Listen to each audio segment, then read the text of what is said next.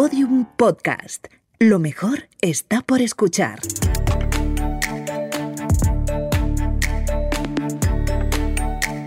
Historias de vida. Un podcast del Observatorio Vodafone de la empresa. Con Macarena Berlín.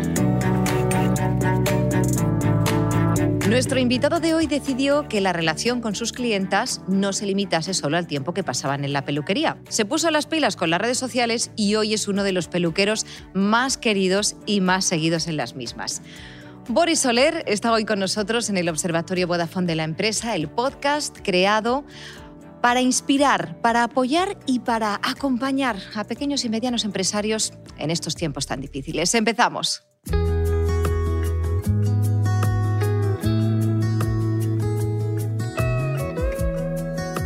Ay, Boris, un peluquero en historias de vida. Me vas a estar mirando el flequillo todo el rato, lo sé.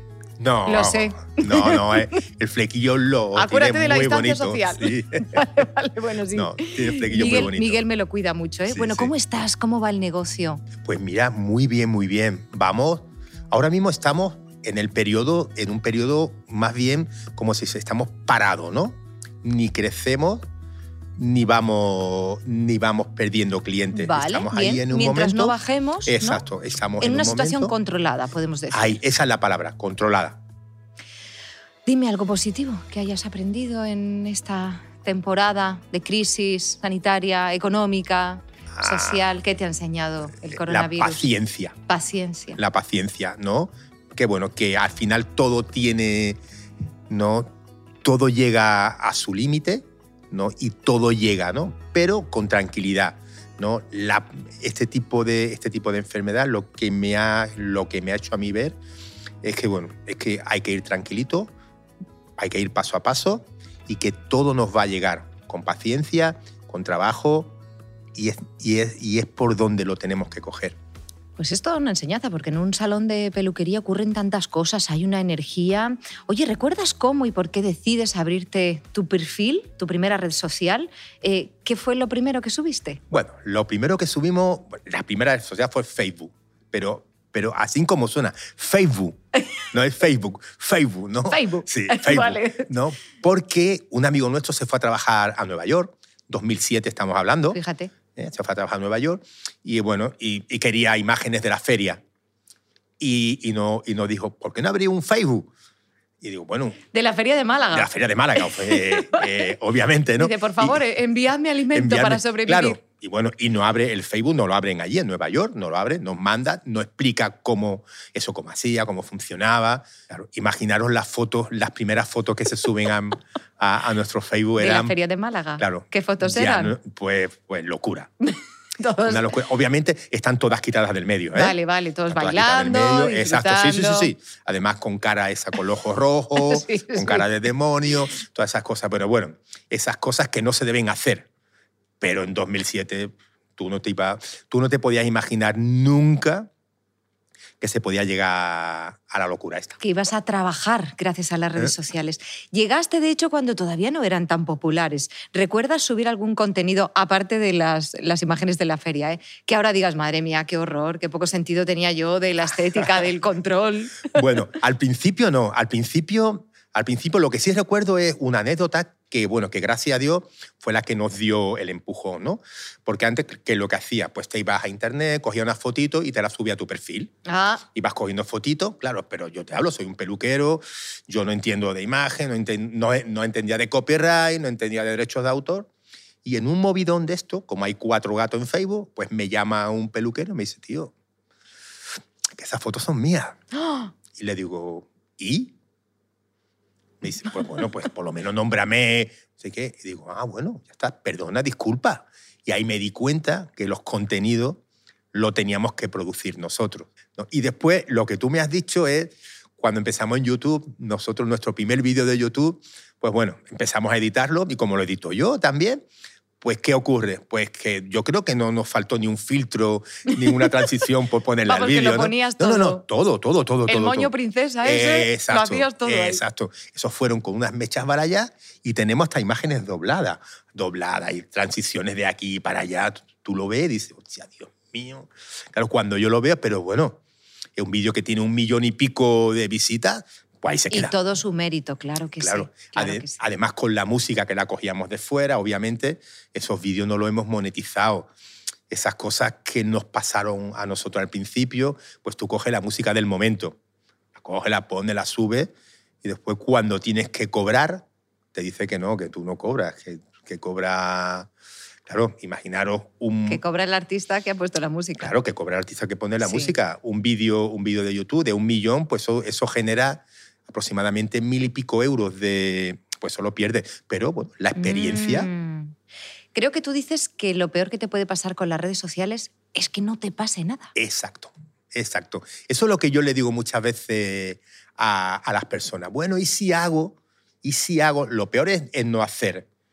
Pero si tú en redes sociales subes, yo muchas veces subo cualquier contenido, ¿no? Un peinado, ¿no? Tú lo miras, tú lo analizas, vamos, siempre que lo hagas, eh, a su hora, en su momento, en su tiempo, cuando, cuando alguien ha salido. Si no, lo, si no tiene mucha aceptación, no pasa nada. Lo dejas, lo guardas, ya pasará. Ya habrá cualquier persona, porque muchas veces subes cosas que están un poco por encima de lo que es las redes sociales, ¿no? Subes algo que todavía no ha llegado, ¿no? No es el momento. No es el momento. Hablando de no es el momento, bueno, ahora lo es, pero eh, tú subes contenidos del tipo unas mechas balayás, un pelo azul. No pones aquello de no lo intenten en casa, porque, claro, son cosas complicadas. Bueno, vamos a ver. Eh, eh, vamos, es cierto que no ponemos que no lo intenten en casa, pero, pero es obvio, Es de es sentido obvio común. que hay, que hay algunos trabajos, hay, hay algunos trabajos que no lo puede hacer en casa. Claro, son de exhibición. ¿no? Exacto. Hay mucho. Si no es de exhibición, la idea, vamos, nuestras redes sociales no van enfocadas al público profesional. ¿Mm? La- nuestras redes sociales van enfocadas eh, al público final. ¿no? Y lo que hacemos es contar una historia de un, de un cierto peinado. ¿no? Mm, Una historia ujú. de cómo llega y cómo es el proceso, lo storyline, ¿no? esto que hace todo el mundo, pero nosotros lo vamos contando en tres minutos, cuatro minutos, dos minutos, según la paciencia que veamos que tiene ese trabajo. ¿no? Pero es contar una historia de un, de, un, de un recogido. Porque hay mucha gente que pone antes y después, Sí, pero la historia todo eso te lo saltas. el claro. camino es lo bonito. Aunque no lo hagas, pero a ti te gusta ver cómo alguien lo hace, porque hay cosas que son muy bonitas, ¿no? Y esa historia es lo que te hace el que la gente confíe en ti, porque le está enseñando el cómo lo hace.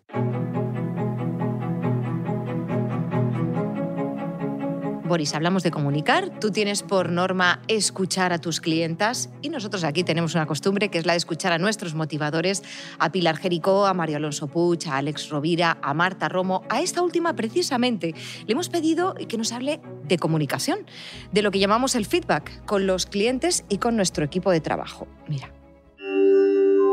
En tu día a día seguro que tienes que enfrentarte a un montón de conversaciones difíciles, conversaciones incluso valientes. Tendrás que decir de repente a, tu equipo, por pequeño que sea, que tiene que trabajar de una manera distinta, que tiene que hacer las cosas de una manera diferente. Este tipo de conversaciones en las que valoras el trabajo de otra persona y le dices cómo puede mejorar es lo que llamamos feedback. ¿Y cómo puedes hacerlo?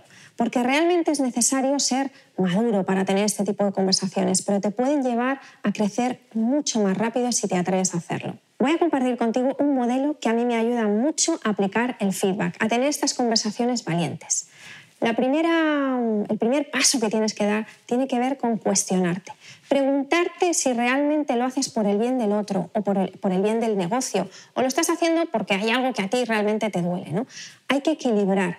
Tienes que tener feedback cuando haya habido algo que a ti te haya incomodado, pero que también quieras el bien del otro o que haya un objetivo superior. Otra fase de este modelo es calibrar, ver cómo te encuentras, si estás disponible para tener esa conversación, porque a lo mejor emocionalmente no es el momento, estás exaltado o la emoción te puede, ¿no? Y también tienes que observar a la otra persona si está disponible para tener esa conversación, porque tal vez sea mejor otro momento.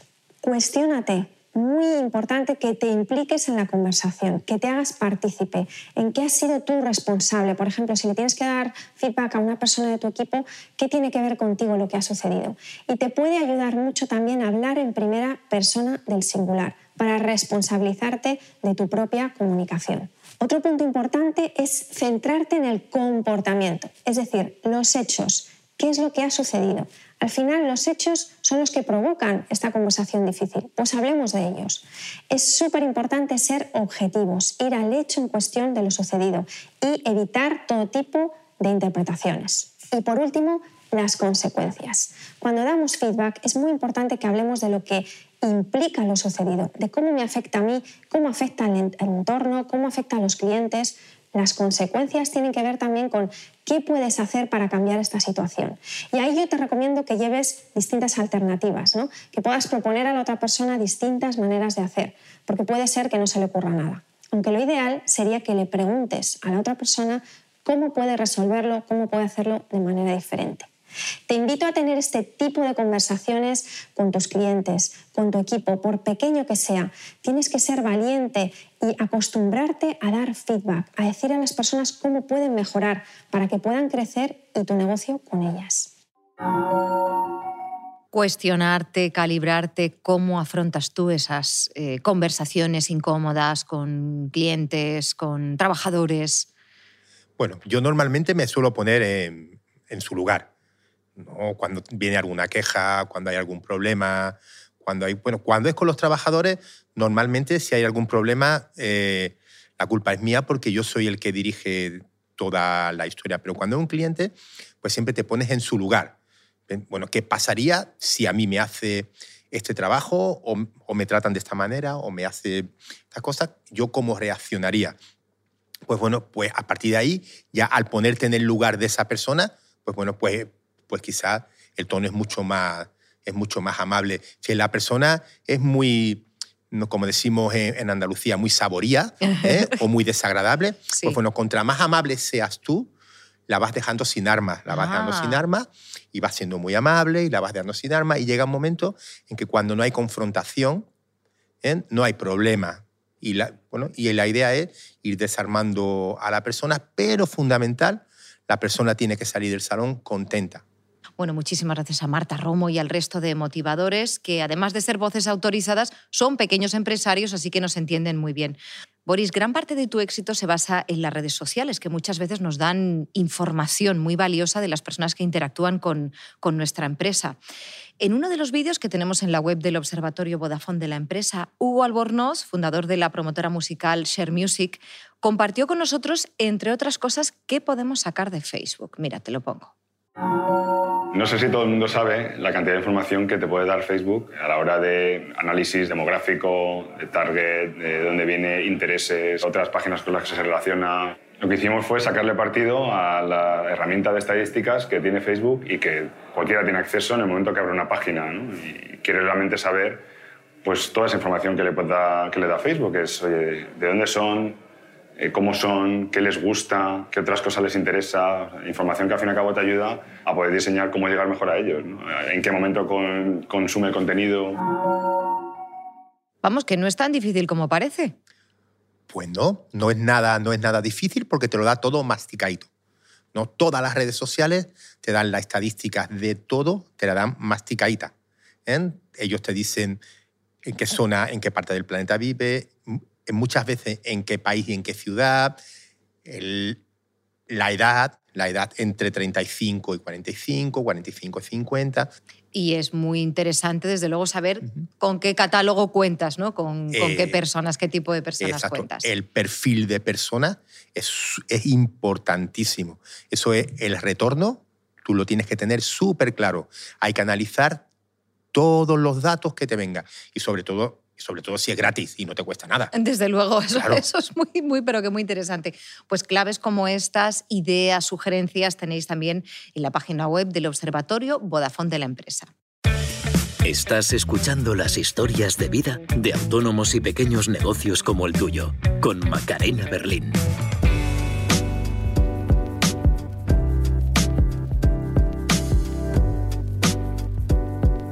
Boris, te voy a preguntar por ese momento temidísimo, cómo habéis vivido la crisis del coronavirus, qué decisión tomas, cómo ocurre. Creo que incluso lo visteis venir. Pues sí, nosotros, nosotros un día antes, un día antes, pues eh, grabamos un vídeo para todas nuestras redes sociales y, bueno, y comentamos que íbamos a cerrar 15 días.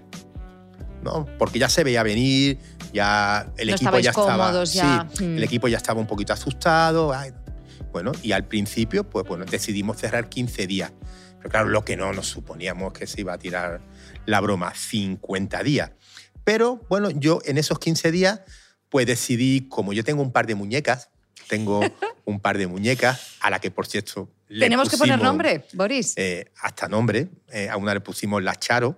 A una le pusiste la Charo. La Charo, sí. Muy bien. bueno, y bueno, y al final, bueno, tú imagínate. Era la representación de todas las clientas. ¿no? Exacto. Cada día No. quería hacerse una cosa, cosa. y la Charo era muy caprichosa. Exacto. Y a partir de ahí, pues bueno, eh, al, estar, al tener mucho tiempo libre y al, y al manejar muy bien las redes, pues digo, bueno, pues vamos a hacer, vamos a hacer una estrategia de qué vamos a hacer. Y la idea era, bueno, hacer un vídeo, un vídeo durante cinco días de la semana, un vídeo complicadito, un vídeo complicado, un vídeo extremadamente fácil el sábado y el domingo a descansar. Yo soy de los que dice que detrás de un móvil hay una persona con pelo. Bien. Y a partir de ahí, claro, a partir de ahí me da igual que la persona sea una fan de Instagram, de Pinterest, de TikTok, de YouTube, o de Facebook, o de Twitter. Da igual. Háblame de una satisfacción o una sorpresa que te hayas llevado con alguna clienta eh, online. Creo que tiene que ver con un viaje fantástico que te Eh, hiciste. ¿Te salió una clienta que estaba dónde? Que en, en Santo Domingo. Bueno, En Santo espera, bueno, en Domingo. Santo Domingo, perdón. Ella es de Nueva York. Ella trabaja en un hospital de Nueva York. Y bueno, y, y nos conocimos por Instagram, bueno, como cualquier. Bueno, y así hablando, ponía, ponía fotos, me gusta, no sé qué, comentario y tal. Y de buena primera sale la conversación de que se va a casar. De que se va a casar, qué tal, que me casó en tu domingo, tú qué tal, cómo lo ves, vendrías y tal. Le digo, hombre, Hombre. como he comentado antes, yo me apunto al bautizo de una muñeca, ¿no? A partir de ahí, Aunque no sea Charo. aunque no sea Charo, a partir de ahí, pues bueno, hablamos con ella, pues venga, ¿no? Llegamos a un acuerdo y... Y te cogiste un y vuelo. Me cogí un vuelo, me fui a Nueva York, me pegué allí unos días en Nueva York y después me fui a Santo Domingo. Me fui sin un duro y me vine sin un duro. Todo lo que habías ganado. Todo lo que había ganado me lo, me lo, me lo gasté allí. Sí, Pero bueno, señor. si vas de viaje y te Hombre, pegas la ocasión 15 lo días, merecía, ¿no? que vas a ganar dinero, no. Esas cosas, ahí no se van a ganar dinero, ahí se van a ganar experiencia. Sí, señor, sí, señor. Dime una aplicación, un programa sin, sin el cual, una tecnología incluso El sin, sin Final el cual. Final Cut Eh, para Final editar. Cut para editar. Yo creo que sin eso yo no podría. De verdad que es que no podría vivir. Yo todo lo hago, todo lo hago con Final Cut. Yo sé que bueno, es un, un programa que no llega a ser super pro, no es Adobe Premiere. Pero, no es muy complicado, ¿no? No, no, no, no. Ujú. Súper fácil. Yo todo lo que hago es súper fácil. Vale. ¿no? Que sea cortar, pegar, ponerle tu loguito, ponerle la música, meterle la voz. Ya está, no lo, vayamos, no lo vamos a complicar. Las herramientas hay que aprenderlas, pero tampoco hay que ser un profesional. Ujú. Las redes sociales no, no, no requieren una profesionalidad, requieren un mensaje, una historia en su momento. Creo que tienes también un programa que controla todo lo que tiene que ver con la empresa, ¿no? Sí, eso se llama Manager. Manager es un programa que nosotros eh, utilizamos de hace mucho tiempo. ¿eh? Es de unos chicos del País Vasco y bueno, y nos tienen es el control absoluto del salón.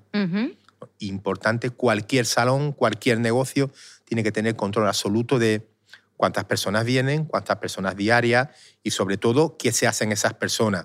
¿no? Hay, hay unos tantos por ciento en los que tú tienes que saber que de 10 personas, ¿eh? 6 se tienen que cortar, 4 se tienen que poner tinte, 3 se tienen que hidratar, 2 se tienen que poner alisado, una una permanente y 2 tienen que comprar producto. A partir de ahí, pues ese, eso, es, eso es un estándar y a partir de ahí tú tienes que ir creciendo.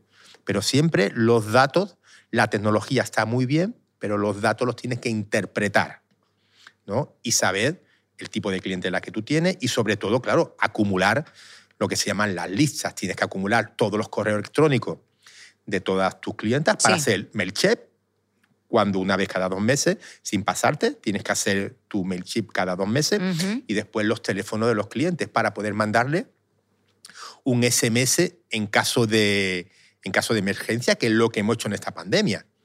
Cuando cerramos, le mandamos a todos los clientes un correo electrónico diciendo que íbamos a cerrar. Que no les falte información, que estén siempre Eh, conectadas con lo que está ocurriendo. Boris, son muchas cosas. En tu web, por ejemplo, además de la información práctica de tu negocio, horario, dirección, tienes consejos, un videoblog, un videoblog. ¿Todo esto es complicado de gestionar? ¿Quién te lo lleva? Esto lo llevo yo todo. ¿Lo llevas todo tú? todo. Todo lo que son redes sociales, el hacer la página web y todo eso, eso lo hago yo. Lo hago yo. ¿El por qué? Porque, bueno, porque WordPress te da, te da una simplicidad y una facilidad que hay que poner a hacerlo. Esto, esto aunque parezca complicado, es súper fácil. Tienes una plantilla de WordPress. Claro, entiendo, una ¿no? plantilla de WordPress Ajá. y coge una cosa, la pegas, la pones, la pones, la pones y tienes tu página web. No, yo, el que, el, que no tenga, el que no tenga un negocio, una página web, ¿eh? o sea, eh, una página web WordPress o una página web de Google, ¿no? porque ahora, ahora, ahora el Google Business te da la posibilidad de tener una página web todavía mucho más fácil que la de WordPress, pues, pues sería un sin techo digital, ¿no? Porque al final tú tus contenidos lo tienes que tener a mano en algún sitio. Mm. ¿eh? Y, y, bueno, Instagram puede desaparecer. Eso de tener todos los huevos en la misma cesta es algo que mucha gente hace y está súper equivocado.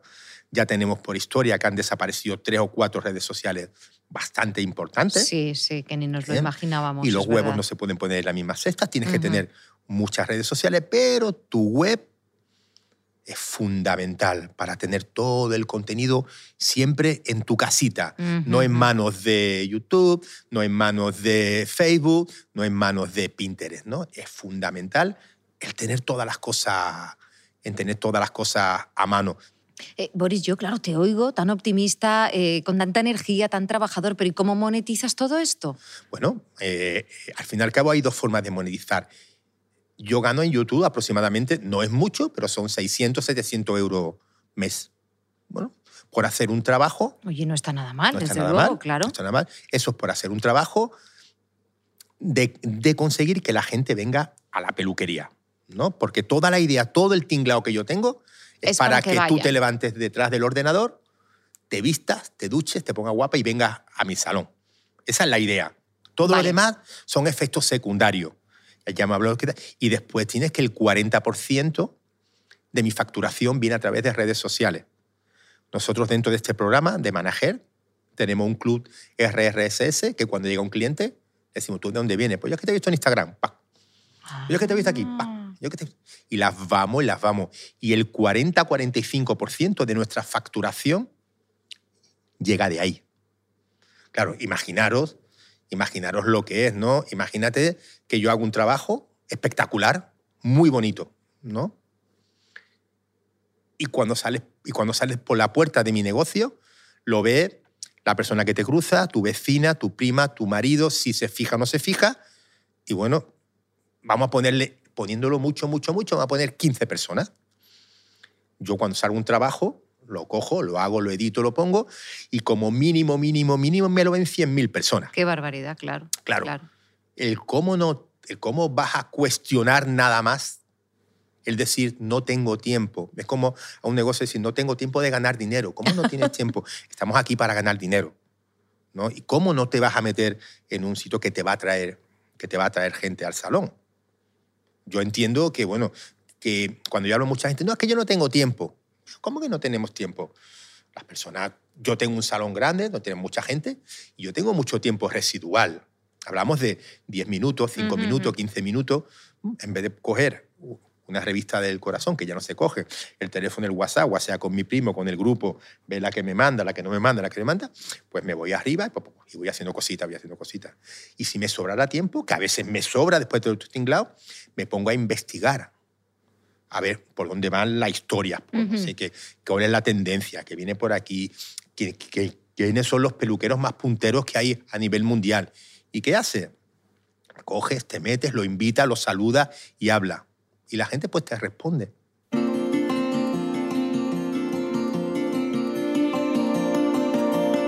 Boris, tengo que decirte que solo con escucharte, eh, con verte, es verdad que eres muy inquieto, que tienes muchísima curiosidad por la vida, por tu profesión, pero es que además eres una persona muy optimista, ¿eh? tienes muy buen rollo.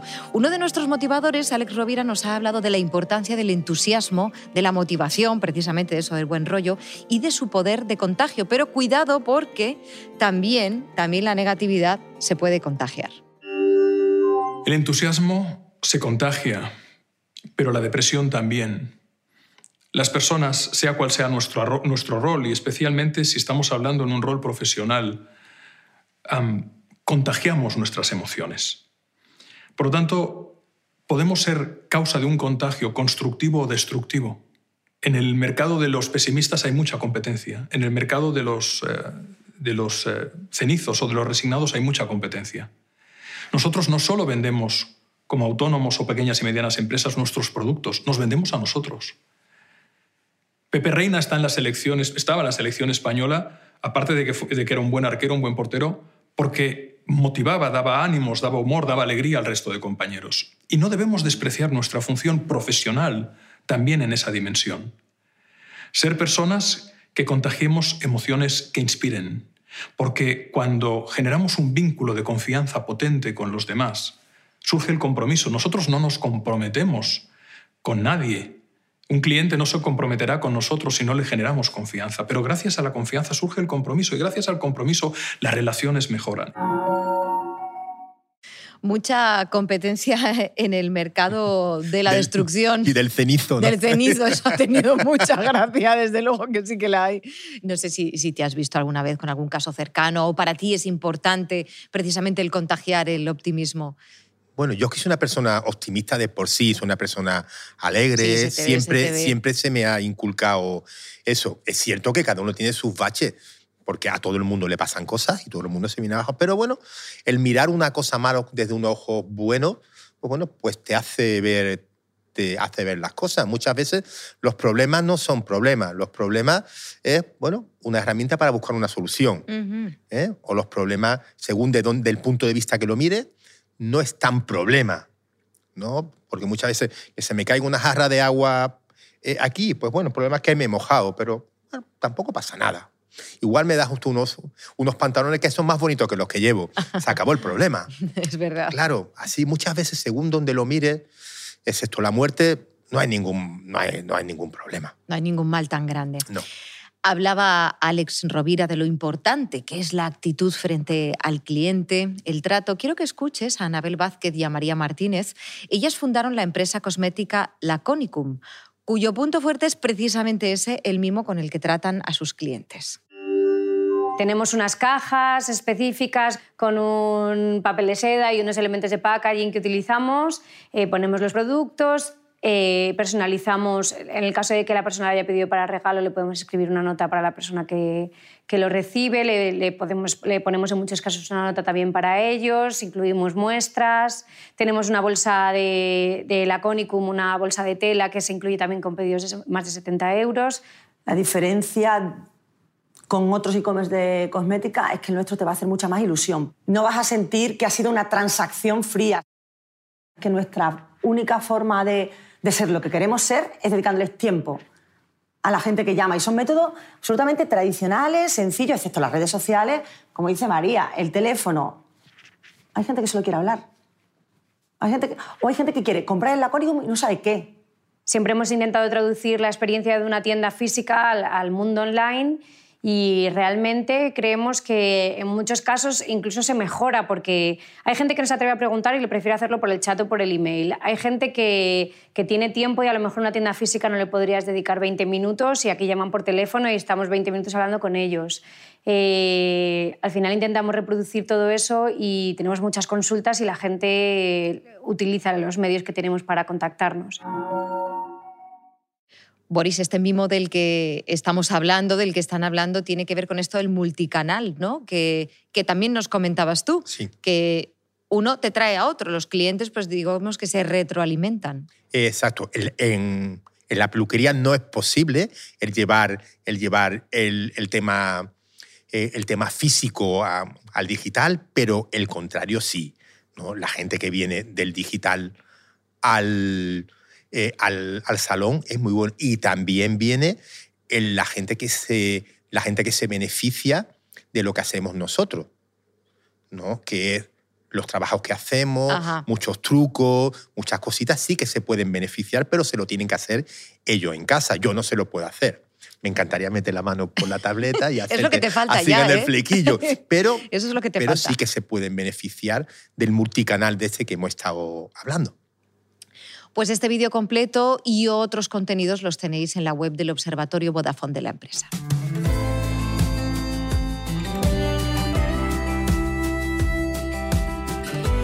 Pues ya hasta has viajado y todo gracias a tus redes sociales, pero ¿dónde te ves de aquí a 10 años? Pues bueno, de aquí a 10 años yo me veo en dos sitios. Uno, pues posiblemente voy a terminar siendo formador de una gran firma, Ah, de una multinacional. Estás en ello, ¿verdad? Sí, Creo que estáis en estoy, ello. eh, estoy en ello porque yo creo que ya llega el momento de empezar a devolver todo el conocimiento que la sociedad me ha dado. qué bonito. Eso ya está. Y, y, la, y la otra parte será reducir mi salón casi a la mitad o a tres cuartas Ah, partes. sí. Sí, hacer un Optimizar salón recursos. más pequeñito, Ah, muy chiquitito, muy coqueto, muy... curioso. Exacto, ¿no? Y dejar, bueno, y con mucha más atención, aunque nuestra atención al cliente es brutal, pero darle un giro, eh, un giro más, ¿no? Seguir dedicándome a la belleza con las chicas, pero ya no con tanta presión y con tanto marcar objetivo y con tanta historia, sino hacer mi trabajo, porque me encanta, porque la peluquería me encanta, pero eh, de otra forma.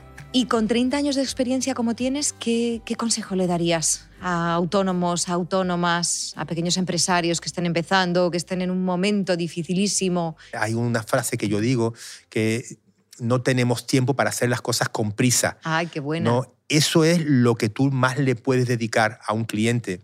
La paciencia, el tiempo ¿eh?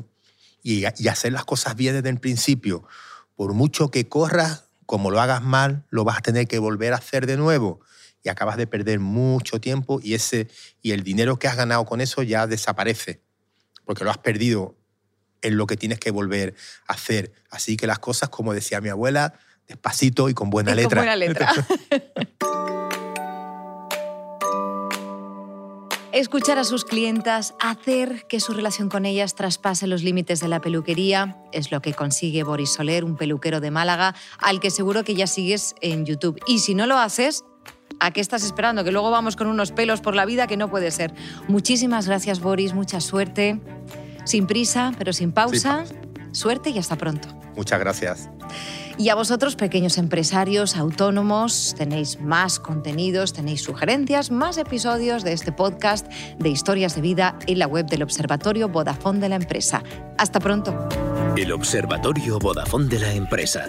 Ayudamos a los autónomos y a las pequeñas empresas en sus